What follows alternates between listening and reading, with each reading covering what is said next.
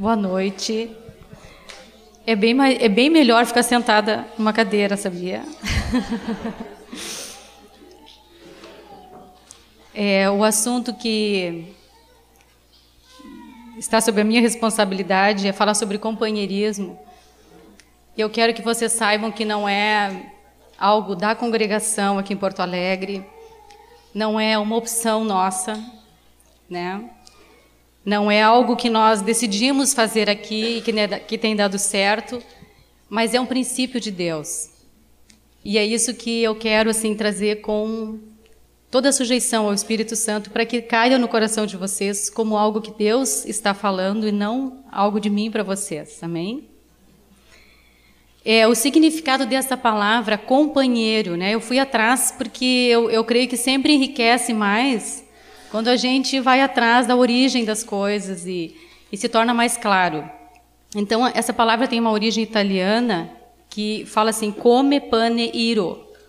Antigamente as pessoas viajavam a cavalo, a pé, andavam em grupos, de carroça também, e elas repartiam o pão enquanto caminhavam.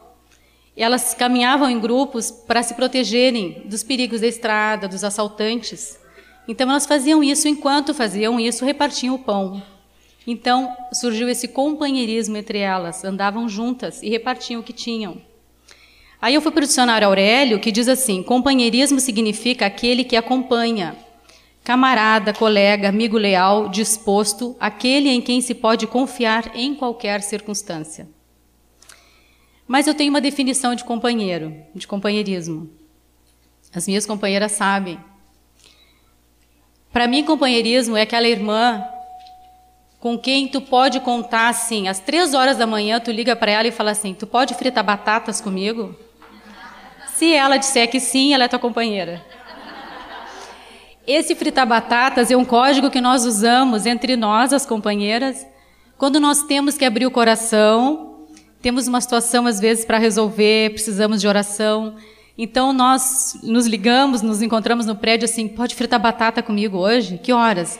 Ah, mas eu tenho, né, tenho discípulo, eu tenho grupo, mas que hora? Meia-noite. Então tá, meia-noite na casa de uma, né, a gente se encontra e, e ali ficamos o tempo que é preciso e fritamos batatas. Por quê? Fritar batata às três da manhã não é agradável, não é verdade? Fritar batata normalmente não é agradável a qualquer hora, muito menos às três da manhã mas é, um, é, um, é uma expressão de sacrifício né, e de amor quando nós fritamos batatas juntas. Então, podem usar esse código que funciona. Um, companheirismo é um como ele é um princípio, ele é absoluto e inquestionável. É, quando nós damos um conselho, né, ou uma orientação, ela é relativa, mas um princípio de Deus é absoluto. Então, hoje Deus nos falou, trouxe uma palavra tão preciosa, né? Através da Marta sobre santidade, sobre essa vida santa, essa qualidade de vida de discípula, de mulher de Deus. E enquanto ela ministrava, o Espírito Santo falou bem claro para mim. Eu já sabia disso, mas veio assim como uma, sabe, uma flecha. É, o companheirismo é um recurso que eu dou para vocês, para que vocês se tornem santas também. Então é um recurso de Deus. Quando Deus criou o homem, ele viu algo que não achou bom, que foi a solidão do homem. Em Gênesis 2,18 fala isso, né? Deus olhou e disse: Olha, não é bom que o homem esteja só. E fez uma companheira, uma ajudadora para o homem. Então, se Deus se preocupou com isso desde o princípio, é porque é importante ele dar o devido valor a isso. Foi feita uma pesquisa onde perguntaram para as pessoas assim qual era o fator principal o número um de sucesso, é, o que, que contribui para o sucesso das pessoas. E 87,5% é, responderam que o sucesso das pessoas era é devido aos bons relacionamentos que elas tinham. Então, pessoas bem-sucedidas são pessoas bem relacionadas. Se isso acontece normalmente no mundo, no reino nem se fala. Não é verdade? Eu acho que é uma coisa muito triste quando alguém dentro da congregação se sente só. Né? E nós somos responsáveis para promover isso também. E partindo de um princípio de Deus, não apenas como exemplo e modelos que nós somos do rebanho, mas porque Deus quer assim conosco. É, Gordon Lindsay disse assim: ó, a menos que uma pessoa saiba se relacionar bem com os outros, sempre estará limitada à mediocridade, não importando seus dons ou habilidades. Deus quer usar muito uma pessoa, usar grandemente essa pessoa, mas se ela não tiver bons relacionamentos, ela vai ficar limitada. Não é verdade? Não adianta dons e habilidades se ela não souber se relacionar.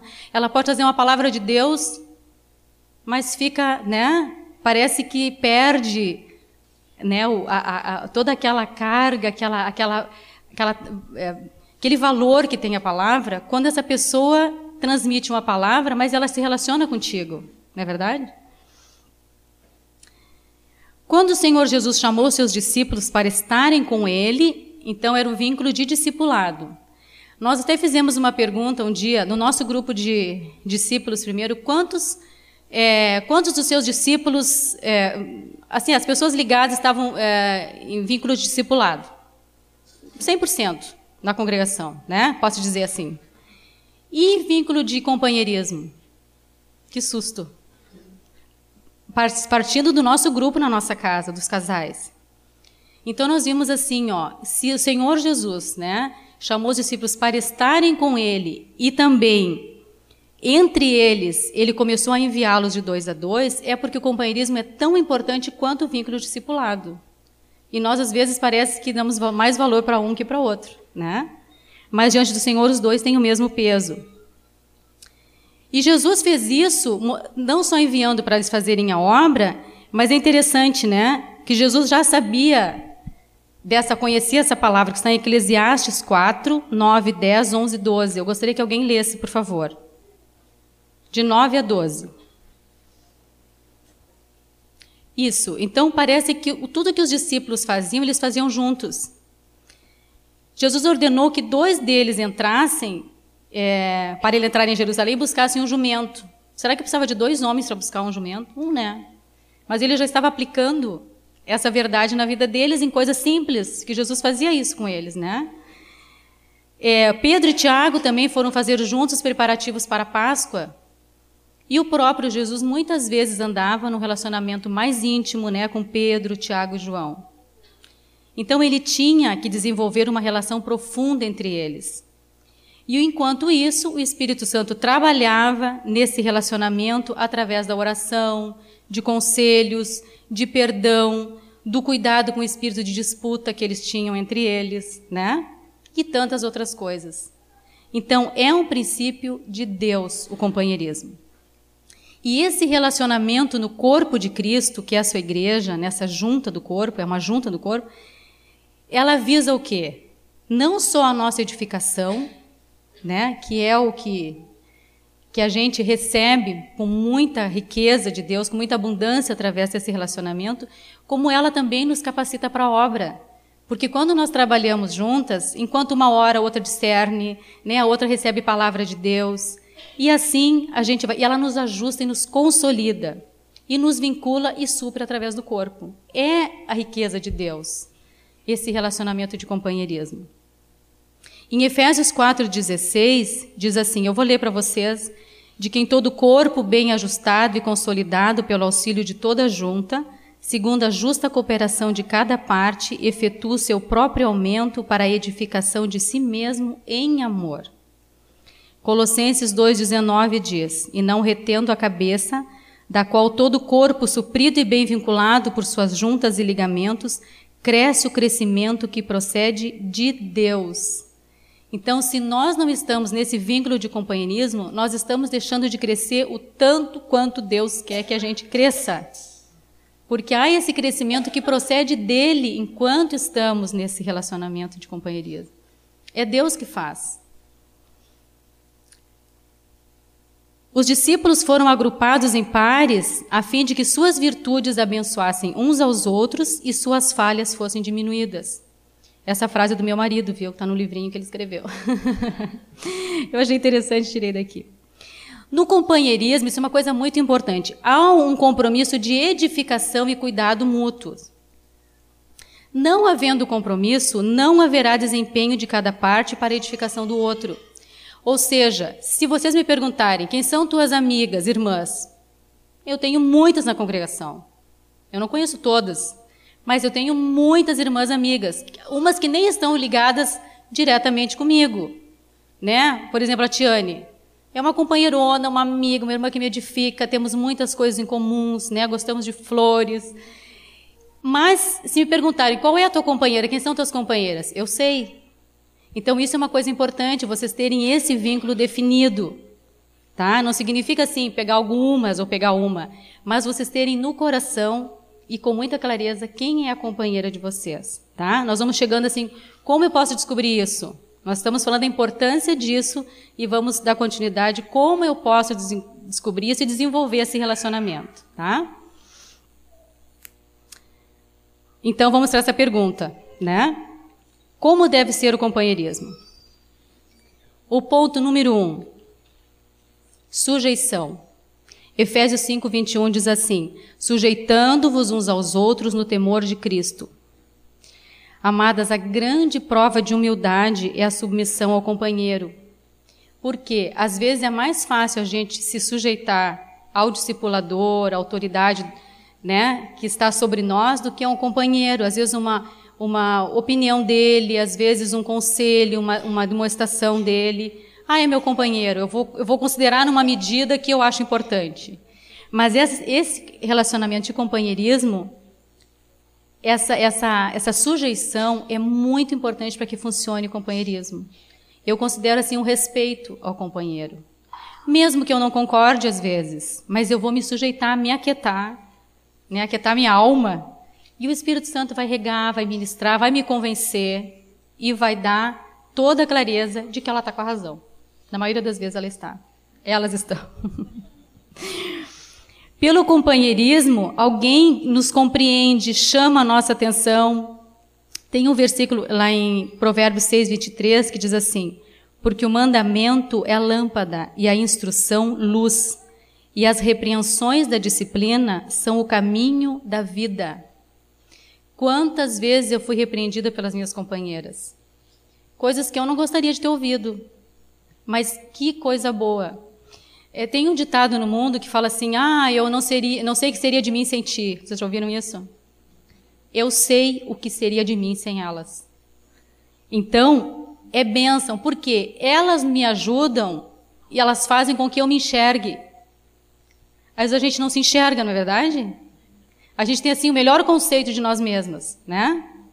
Eu sou maravilhosa, sou a única, sou, sou insubstituível. Que nada, né? E elas nos ajudam. Como elas me ajudam? Vocês não fazem ideia do que, do que significa isso. Eu não abro mão desse relacionamento.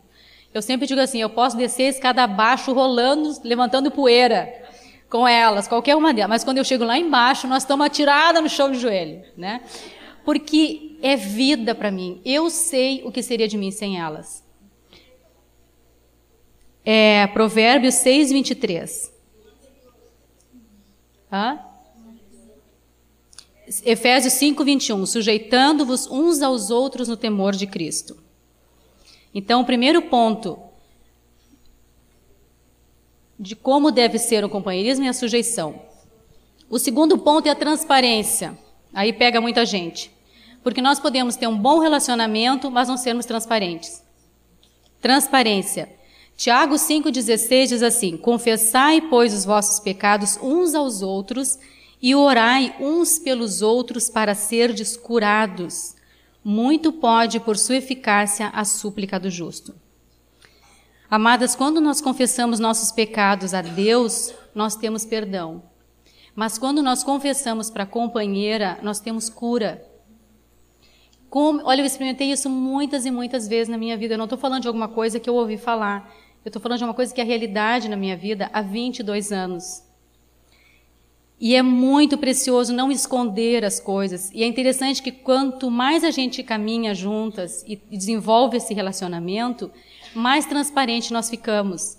Não só porque nós moramos juntas, porque eu tenho com a Rita, com a Edo, que não, não moram no mesmo prédio, né? Da gente poder se enxergar e falar assim, não está bem. O que está acontecendo? Né? Não, está tudo bem. Não está, não, porque eu te conheço. Né? Isso é transparência, não adianta esconder. Né? Porque esse relacionamento, essa convivência gera isso, né? Esse, eu olho e sei o que está acontecendo. Nem consegue. Então podemos colocar nossa vida, né, sem barreiras, mesmo coisas assim. É, nós tivemos dificuldade com a Marta algumas vezes, com a, com a Alzira, com a, né, com a, com a Heloísa, que moramos na porta uma da outra, assim, quantas vezes. Coisas assim que. É, eu disse, puxa, eu nunca contei isso para ninguém, estou falando isso para ti. Né? É, coisas que, que estavam lá no fundo do meu coração, mas que eu sabia que eu precisava, que elas precisavam saber, para me conhecer. Né? Então, essa transparência é uma coisa que deve acontecer no companheirismo. Tá? Essa transparência, nós temos que ter cuidado, e nós descobrimos isso com os nossos filhos adolescentes, né? especialmente a Alzira Heloísa, nessa época, porque às vezes a gente acha que por ser companheira da outra, tu tem que expor a vida dos filhos, não das crianças, que a gente precisa de muita ajuda quando eles são bem pequenos, mas quando eles são adolescentes, de contar coisas que os nossos filhos adolescentes fazem sem a permissão deles. Porque na realidade, quem são companheiras são as mães, não os filhos. Então vocês têm que cuidar para não gerar assim, ó, um desconforto e a confiança deles com as colegas de vocês, né? Às vezes, aí os nossos assim, ó, mas eu vou te contar, mas tu não vai contar para tia fulana, tu não vai contar para tia fulana. Eu falei, é mesmo, ele tem razão, né? Porque é, ele não é companheiro dela, eu sou companheira dela. Então, eu sempre disse, tu me autoriza a contar isso para tia, para que ela ore por ti? Sim. Ah, então eu conto. Né? Então, essa transparência não é expor a vida dos filhos nem do marido sem autorização deles, tá? Se, terceiro ponto aqui. Amor. Em João 13, 34 diz assim: Novo mandamento vos dou, que vos ameis uns aos outros, assim como eu vos amei, que também vos ameis uns aos outros. Amadas, ao fazermos essa aliança em nossos relacionamentos, não é só para momentos de alegria. Ah, vamos para o retiro com as minhas companheiras, né? A gente vai repartir. Escova de dente não precisou, né? é só para perseguição. Mas não é somente alegria, mas momentos de provações. Como isso é sério, né? Quando nós estamos só ouvir a companheira. Porque é justamente nessas horas que o compromisso esse vai ser testado e desafiado. Né? Quando a nossa companheira não está bem de saúde, é, enfim, quando ela precisa de nós, que é um sacrifício, às vezes precisamos fazer sacrifícios. Né? Isso é amor. E esse amor, ele envolve cuidado e proteção. Não só dela, mas da família dela também.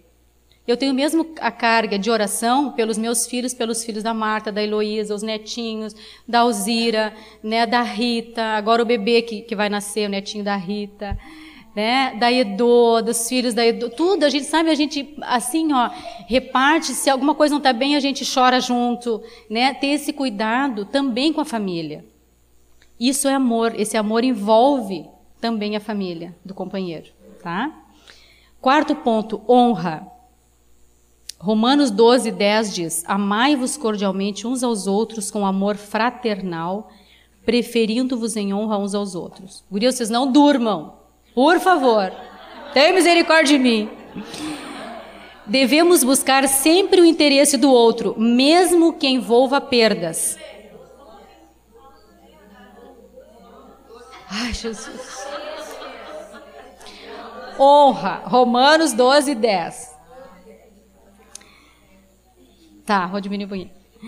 Estar sempre disposto a dar o primeiro lugar ao outro e ficar na posição de servo. Sabe que eu experimentei isso? Assim, eu vi que até barreiras humanas e carnais que eu tinha começaram a, a cair em relação às minhas companheiras quando eu comecei a honrar. Eu lembro que uma vez uma discípula foi no, no meu banheiro e eu, eu, abri a gaveta das meias e estava toda assim, das calcinhas tudo dividida assim, né, em, em, em repartições. Ela falou, ai, que legal, né, olha como tem organizado. Meu Jesus. Aí eu podia ter ficado quieta, né? Eu falei, sabe quem é que me deu essa ideia? A Marta. Ela é super organizada, né? Eu até mesmo com ela que o It é super organizado, meu filho menor, ele é mais teu filho que meu nisso, porque ele é bem parecido com ela, né? Eu aprendi com esses detalhes, sabe? Como enriquece esse relacionamento. Mas eu vi que na hora que eu honrei ela, eu vi que fez bem para mim, sabe? E, e, assim com outras coisas, a Alzira me dando uma dica, a Heloísa, a Rita, ah, mas as minhas companheiras. Ah, ela que faz isso, ela que falou isso. né? Então a honra deixa o outro ficar na frente, sabe? Coloca ele, a pessoa, isso alegra o Espírito Santo, vai acrescentar o nosso relacionamento um vínculo maior de amor, de amizade, de respeito. Isso faz bem não só para nós, como para as nossas discípulas. Eu ouvi um, um testemunho, um exemplo de honra que eu achei muito interessante. Um repórter foi entrevistar dois homens. Vamos chamar o homem A e o homem B. O homem A era um homem muito rico, um bilionário, muito capacitado, muito inteligente, muito, muito maravilhoso. E o homem B era um homem milionário, também inteligente, também não tanto quanto o homem A, mas também era um homem muito capaz, muito inteligente. Então perguntaram para o repórter, depois da entrevista, como ele tinha se sentido diante daqueles dois homens. Aí ele disse assim: Olha, o homem B foi um homem assim que diante dele, puxa, eu estava diante de um homem inteligente, rico, né, amoroso, um homem assim que realmente era a pessoa assim mais importante ali, era um homem, né? E o homem A, que era um homem bilionário e era muito mais grande que o outro, ele disse assim: o homem A, ele me tratou com tanto amor, com tanta honra, com tanto respeito, que ele fez com que eu me sentisse a pessoa mais importante ali. Então, olha a diferença, né? Nós podemos ter um tratamento com as pessoas de honra que tu te faz honrar, né? Olha só como eu sou, né? Ou tu honra tanto essa pessoa que tudo que tu pensa que tu é vai cair, né? Porque tu dá para ele isso. E assim com o companheiro, faz ele sentir honrado, honra ele, não precisa ficar mostrando aquilo que tu é, o que tu sabe, né? Mas honra a companheira. Isso é bênção. Então a honra é algo que tem que se expressar no companheirismo. Amém? Cinco, longanimidade e perdão. Colossenses 3, 12 e 13. Carmen, pode pegar água para mim, por favor. Colossenses 3, 12 e 13. Diz assim: Revestivos, pois, como eleitos de Deus, santos e amados, de ternos afetos de misericórdias, de bondade, de humildade, olha que qualidade de relacionamento, de mansidão, de longanimidade, né? O meu marido define longanimidade como alguém que tem um longo pavio.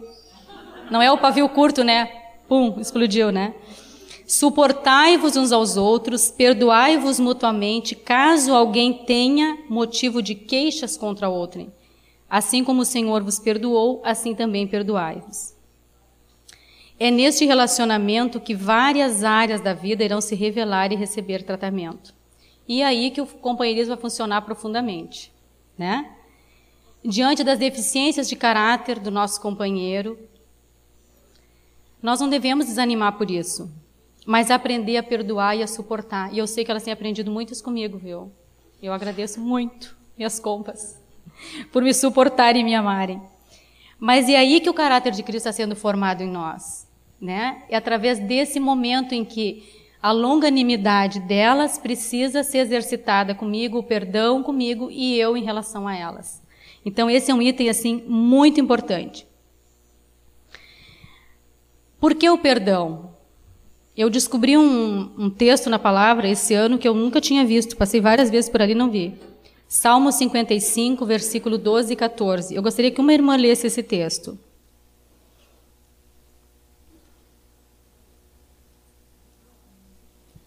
Salmo 55, versículos de 12 a 14. Você já tinha ouvido esse texto? Eu nunca tinha visto. é, não, porque eu fui procurar esse texto, é importante, né? Mas, amadas, por que, que o perdão deve ser aplicado? E quantas vezes, né, no relacionamento? Quem de vocês já experimentou alguma quebra no relacionamento? Uma prova de confiança? Uma traição no relacionamento? E dói muito mais quando é aquele que andava contigo, aquele teu, né, de confia teu companheiro, do que aquele que não é teu amigo. Mas o que, que deve acontecer, né? É aí que é aplicado então o perdão, né? Como diz assim essa essa essa prova. Existem situações, amadas, que esses conflitos só podem ser resolvidos com uma bacia d'água e uma toalha. Hoje de manhã, quando a Marta colocou esse exemplo, eu falei, que interessante, porque nós nem, nem vimos nem na, nada, a ministração uma da outra, e usamos o mesmo texto, porque é algo que Deus quer trazer para nós. Né? Em João 13, 14, 15, Jesus disse assim: Ora, se eu, Senhor e Mestre, vos lavei os pés, vós deveis também lavar os pés uns dos outros.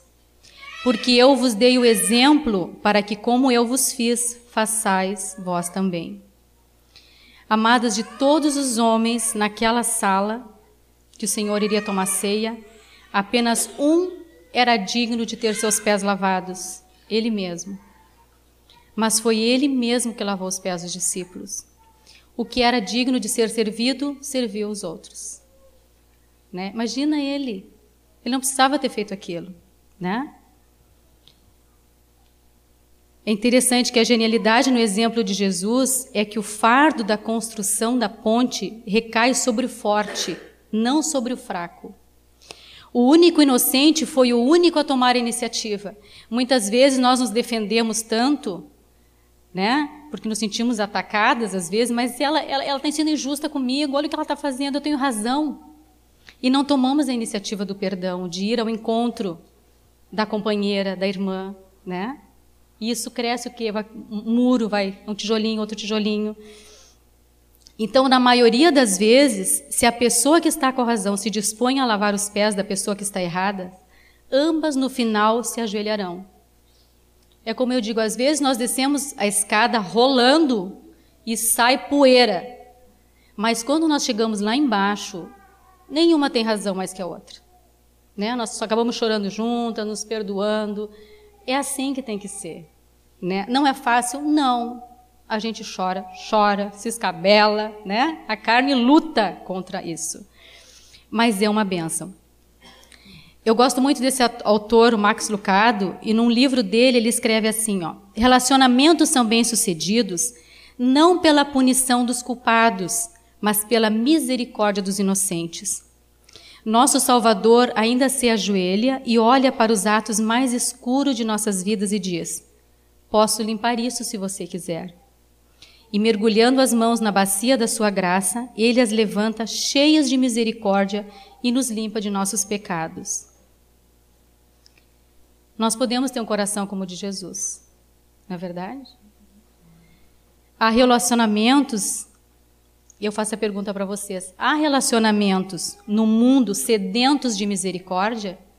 No relacionamento de vocês, que é preciso esse, esse esforço de perdão, né? Existe alguém à volta da mesa de vocês que tenha necessidade da certeza da graça? de Deus e da graça de vocês também, né, de se achegar a essa pessoa, né? Não precisa responder, tá? Para mim, responda para o Senhor. Mas, amadas, o perdão é o que mais opera num relacionamento. Um relacionamento que foi gerado por Deus, né? Eu sempre digo para as gurias, eu não abro mão desse relacionamento. Nós temos uma aliança, né? Uma aliança. Eu achei tão interessante, outro dia a Heloísa me mandou um, um bilhetinho ela deixou embaixo da porta que ela precisava de um alguma coisa lá para o retiro das crianças. E ela colocou assim, ó, tua compra até o céu. e eu guardei isso, porque eu sei que significa isso para ela e para mim, né? Não vai ser quebrado, né, por qualquer circunstância. Nós somos companheiras até o fim, até Jesus nos voltar. Claro que lá no céu eu quero ficar bem pertinho delas, né? Se eu puder escolher isso. Mas ele foi provado muitas vezes. Não pensa assim que sempre foi tudo bom, né? Mas nós decidimos um dia isso. Né? Nós temos uma aliança, nós vamos andar juntas e vamos crescer e vamos nos perdoar, e, enfim, é uma decisão. Amém? Vocês estão cansadas? Tá. Como deve, o que deve acontecer nesse relacionamento? gente tem que saber o que deve acontecer, né, quando nós estamos juntas. Primeiro, edificarem-se com a palavra. Eu, eu distribuí alguns versículos e eu quero que quem está com Colossenses 3,16 leia para mim. Edificarem-se com a palavra, Colossenses 3,16. Isso, palavra está bem clara, né? Não precisa nem explicar a palavra. Segundo, orar juntos. Mateus 18, 19 e 20. Mateus 18, 19 e 20. Quem tem? Amém. Amadas, é a certeza da presença de Deus, do sim de Deus. Onde estiverem dois ou três em meu nome, então que melhor de uma companheira para orar junto? Que coisa boa! E como nós temos recebido isso de Deus da revelação para uma, de trazer à luz alguma coisa escondida, né? Quantas vezes? Então, é resposta, é presente de Deus isso, esse orarmos juntas. Três, sair para pregar aos incrédulos. Marcos 6, 7. Isso, olha só que riqueza, né? Eu nem pensar de ir sozinha dar, falar de Jesus para um incrédulo. Imagina. É Marcos 6, 7. Então, um dos, né, dos, uh, dos itens que deve acontecer nesse relacionamento é sair para pregar aos incrédulos. Outro, cuidar dos discípulos juntas. Atos 14, 21, 22. Isso, Atos 14, 21, 22.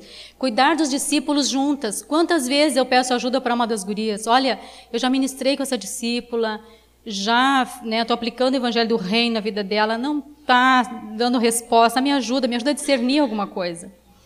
Vem a companheira, Deus dá uma palavra, eu digo, meu Jesus, que benção ter essa companheira. É ela que eu precisava na minha vida. Então, cuidar dos discípulos juntas, de ter alguém com vocês. Que maravilha. Servir um ao outro, Gálatas 5,13, especialmente a parte final do versículo.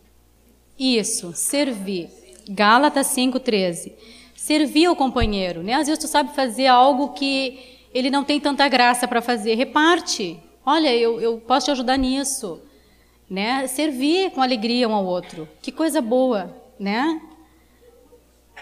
Seis, estimularem-se ao amor e às boas obras. Hebreus 10, 24. Hebreus 10, 24.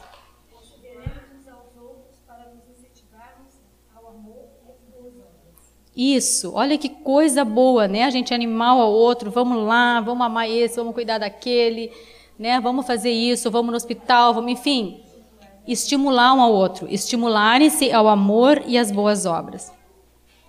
Vocês querem saber como deve iniciar esse companheirismo? Porque eu, não, eu, eu acho que vocês estão cansadas, eu não quero cansar vocês. tá bom. Como iniciar o companheirismo? Primeiro, orem juntas. Primeira coisa, não adianta a gente colocar alvos, vamos orar às três horas da manhã juntas e lermos um capítulo da palavra a cada uma hora. Não adianta. Vocês podem colocar alvos altos demais que vocês depois não vão conseguir e não vai dar em nada. Então, primeiro, orem juntas. Gurias, não é necessário buscar afinidade. Segunda coisa, né? Não se deve idealizar e buscar um relacionamento sem problemas. Olha, a Heloísa Alzira e eu, que começamos esse relacionamento há muitos anos, gurias, eu sou 11 anos, tenho 11 anos a menos que elas. A Heloísa... Elas mexem comigo, elas me tratam bem, porque futuramente eu que vou andar com elas, né? Dirigir, cuidar delas, né? No shopping, olha só. É, queridos.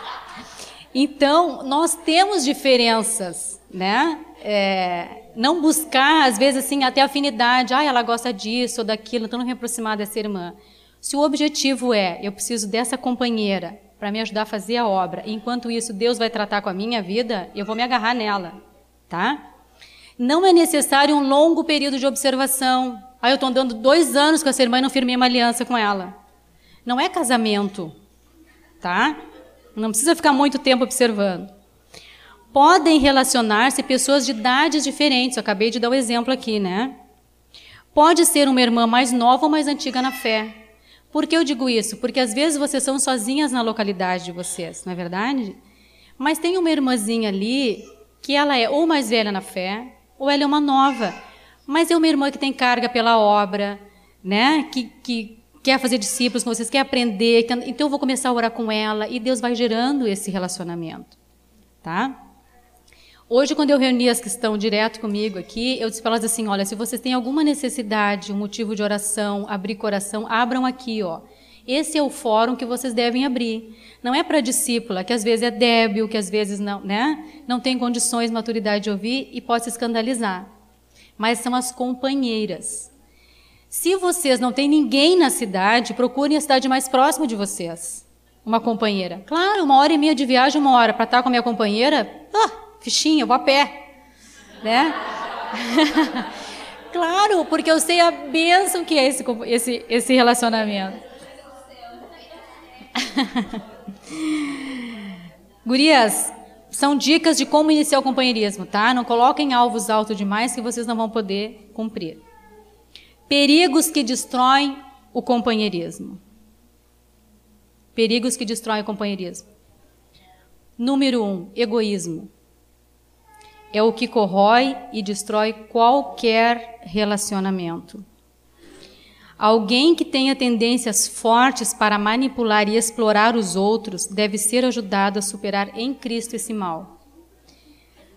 Pode existir, né, é, relacionamentos em que a companheira suga tudo da outra. Já ouviram falar daquele irmão esponja seca? Já ouviram esse exemplo?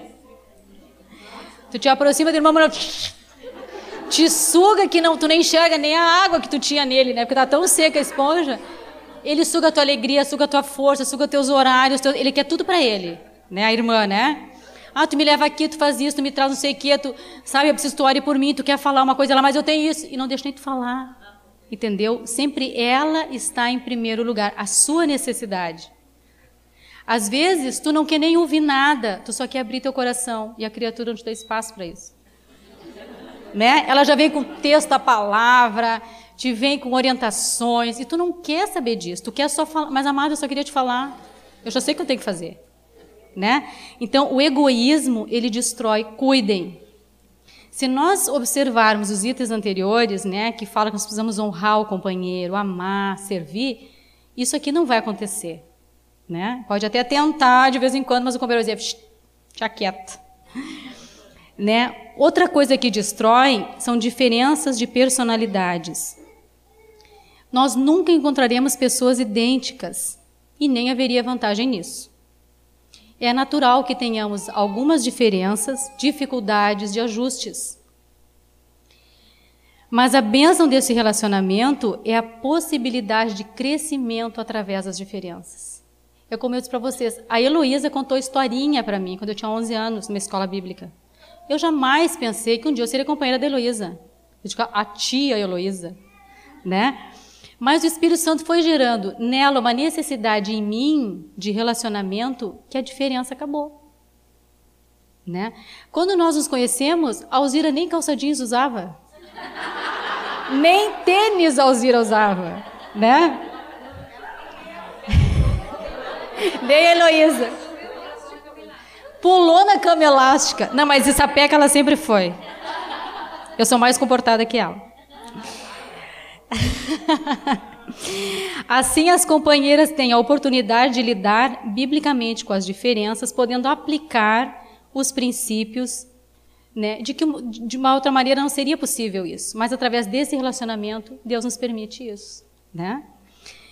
Por quê? Porque às vezes não, não fica só aquela coisa teórica, mas através desse relacionamento, dessa diferença, é aplicado o reino na minha vida. E como é aplicado? E é uma benção. Tá? Provérbios 27 diz assim: Como o ferro, com o ferro se afia, assim o homem ao seu amigo. 27 e 17. Então, é nas diferenças que nós somos ajustadas, né? Crescemos, somos tratadas, e que coisa boa! Nós somos bem diferentes uma da outra. Os nossos maridos são diferentes, não é verdade? Ele sempre diz assim: ó, é um milagre de Deus esses homens andarem juntos nesse presbitério nosso, porque um é diferente do outro. Mas quando eles estão juntos, eles se completam. Deus fala para um, Deus supra através do outro, Deus né, dá visão para um que o outro não tem. Dá... E assim eles se completam e andam juntos e se amam. Eles são um exemplo para nós de abrir coração. Porque eles abrem mesmo, né? Eles têm um retiro de dois em dois meses que eles vão para Osório e passam a semana toda. E o primeiro dia eles tiram para eles, eu atendei por vós. E nessa noite, nós as esposas ficamos sendo expectativa, né? Qual é o primeiro que ligou? Como é que foi? O que é que falou? E eles, eles abrem o coração e eles chamam a atenção do outro. Tu erraste nisso, tu erraste naquilo, eu não gostei do que tu fizeste. Assim, eles olham mais do que nós, eu acho, né, gurias? Porque a gente faz muito individualmente, mas em grupo, como eles fazem, assim, muito, com muita precisão, esses dois em dois meses, é um exemplo para nós. E é uma benção, é uma benção, porque eles, através desse relacionamento, são ajudados, são cuidados e são guardados.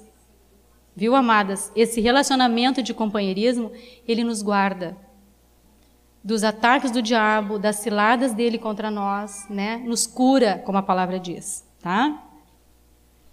Agora o outro item é exatamente isso, ó, ataques do diabo, três, né? Perigos que destroem o companheirismo. Por quê? Porque o diabo se levantará contra qualquer aliança de edificação entre os irmãos. Usará mentiras, mal entendidos, desânimos, suspeitas, tentando colocar um contra o outro. Os companheiros devem vencer juntos em oração, bem como esclarecer sempre toda e qualquer situação que surgir. É a transparência aplicada também, né? Então, porque o diabo vai, ah, mas eu acho que fulano disse aquilo, né? Especialmente, sabe quem que o diabo mais usa para dividir os pastores? São as ovelhas. Não é verdade? Os filhos também, em relação aos Então, o que, que acontece? A gente precisa ficar atento a isso. Né? Às vezes um né, tratou com um discípulo meu, mas não era assim, acho que ele foi injusto e meteu na minha supervisão. O que, que é isso, né? São ovelhas de um rebanho. Então nós precisamos esclarecer. Ah, mas eu não entendi a tua atitude. Como é, como é que foi isso? Então nós sentamos, conversamos. não, cuida com os ataques do diabo para desfazer esse relacionamento. Amém, amadas? Isso é muito sério. Outra coisa, fofoca, não precisa nem falar, né? Um relacionamento de edificação não admitirá comentários nocivos sobre a vida do companheiro.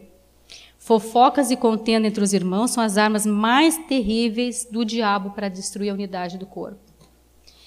Então, eu lembro que a Alzira até usa um exemplo, que a Ondina, a esposa do Vilmar, né? Ela usava assim que quando a gente anda junto e a gente tem essa amizade, esse relacionamento bem estreito, se eu for pega, digamos, no aeroporto, alguém pegar a minha mala e disser assim: Olha, eu achei droga dentro da mala da Cirlei. A Alzira vai dizer: Não. Eu conheço minha companheira, ela tem certeza que não é dela isso aí. Por quê? Porque ela me conhece, ela anda comigo, ela não vai admitir né, uma, alguma uma situação de suspeita, de acusação, porque ela me conhece. E eu não vou dizer assim, você sabe o que acharam na mala da Alzira ou da Cirlei? Droga, né? ou seja lá o que for. Então, assim, cuidar com isso. A gente tem que ter esse relacionamento de amizade, de não admitir essas coisas que vão maculando o nosso relacionamento, tá? Vão destruindo. Julgar as motivações. Julgar as intenções e motivações do outro e agir a partir das impressões, sem expor ao outro suas diferenças. Destrói qualquer relacionamento. Julgar as intenções e julgar as intenções e motivações do outro e agir a partir das impressões, julgar as intenções e motivações do outro e agir a partir das impressões sem expor ao outro suas diferenças, destrói qualquer relacionamento. Provérbios 27, 5, 6 diz assim: Melhor é a repreensão franca. Provérbios 27, 5, 6. Melhor é a repreensão franca do que o amor encoberto. Leais são as feridas feitas pelo que ama, porém os beijos de quem odeia são enganosos. Provérbios 27, versículos 5 e 6. Gurias, é, quando eu, eu quero dar o meu testemunho pessoal a respeito desse relacionamento de companheirismo. Quando eu casei, nós fomos, o João e eu, para o interior do estado, uma cidade, acho que vocês nunca ouviram falar. Eu não sei se lá é o começo ou o fim do mundo. Chama Quaraí. É uma cidade fronteira com o Uruguai. Bem pequenininha. Em 10 minutos vocês conhecem toda a cidade e tomam um chimarrão na praça. De tão pequena que é. Nós ficamos lá durante três anos. O João, com dois anos de convertido, imagina, pastor de uma congregação que estava dois anos sem pastor cheia de pecados, de problemas, de e fomos para esse lugar. Uma congregação que estava dois anos sem pastor, imagina a carência das ovelhas, né? Mamando e chorando por leite, noite e dia, noite e dia, dia e noite.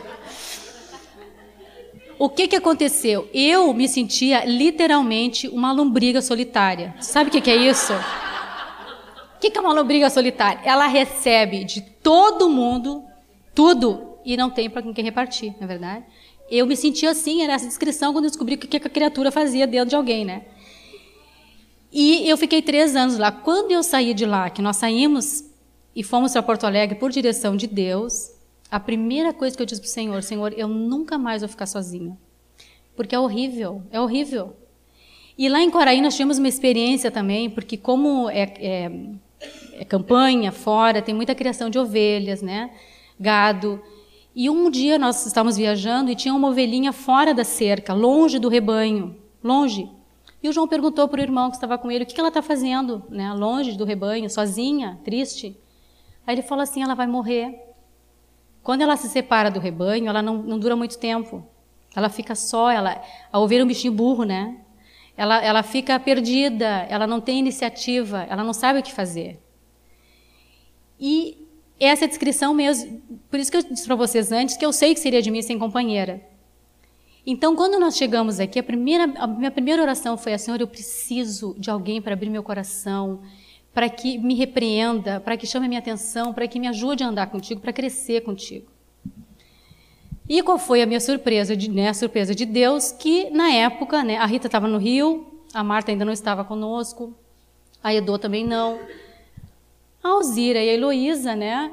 O, o João e o Rogério foram ordenados presbíteros no mesmo dia. E nós viajamos juntas para a Argentina naquele ano. Uma viagem de ônibus, assim, de dois dias, né, Alzira? O Senhor nos botou dentro do ônibus, foi uma benção. Nós diferentes, uma da outra, totalmente diferente, assim, né? Não tínhamos nada em comum, assim, que nos, nos atraísse, me atraísse para ela, ou vice-versa. Mas começou a em Deus aquilo. A Alzira com a mesma necessidade também. E aí descobrimos que a Heloísa também. Vamos nos encontrar para orar? Vamos. Naquela semana marcamos de Heloísa e eu na casa da Alzira. Chegamos lá, a Alzira estava lavando o chão da cozinha, nós comparados. O que, que nós vamos falar? Não sabia, né? Como é que nós vamos começar? Ai, Jesus, que drama. Aí sentamos as três, o que, que nós vamos fazer? Vamos orar, né, gurias? Vamos, vamos orar. Tá nos ajoelhamos e oramos. Só oramos, né? Ah, nós temos que ir embora, porque agora. Vamos embora. Vamos, semana que vem vamos.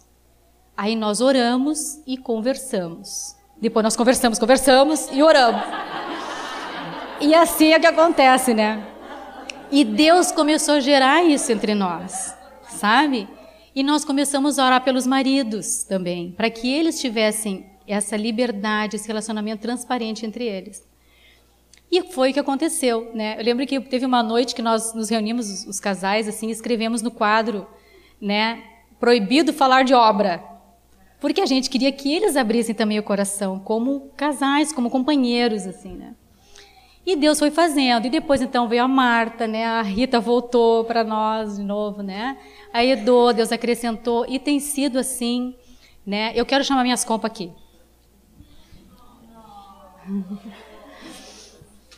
Aí eu falei que eu não ia chorar agora.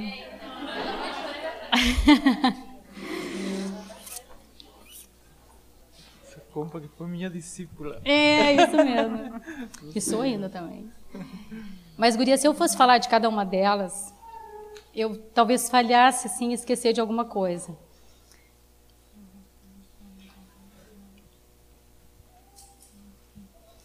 Mas eu quero dizer que é muito bom que eu não sei ficar sem elas mesmo. E Deus tem usado a vida de cada uma delas em situações bem diferentes da minha vida para me moldar, para me não deixar cair. Tem sido muito bom. Uhum. E eu não abro mão desse relacionamento. Eu quero dizer para vocês que não desistam, que façam isso como um princípio de Deus, porque é um princípio de Deus. Não andem sozinhas, Deus tem assim uma riqueza, porque cada uma delas tem virtudes e a vida de Jesus que vocês precisam. Então, assim, nós não estamos falando assim de uma experiência que alguém nos contou, nós estamos falando de uma realidade de vida. Incluímos a Edo conosco, que ela não é. está aqui por um problema de saúde, né? mas no próximo ela estará conosco. E então que vocês assim busquem esse relacionamento de companheirismo. Não é porque vocês querem ir para o shopping passear, tá? Porque também faz parte. Às vezes nós fizemos isso. Sim. Claro que eu levo. Agora já tem um monte de testemunhas aqui, né? Mas nós fizemos Faz isso. parte também. A gente faz tricô, faz bolo, faz qualquer coisa junto, tá? Até batata frita. Até batata frita. Às três da manhã. Às três.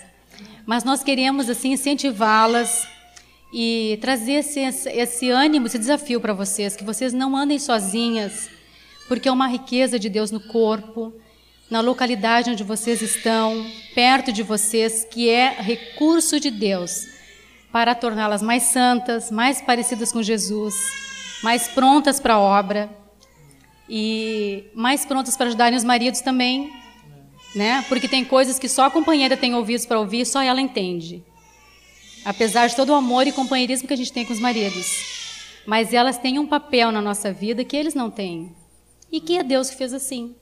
Amém. Amém. Amém.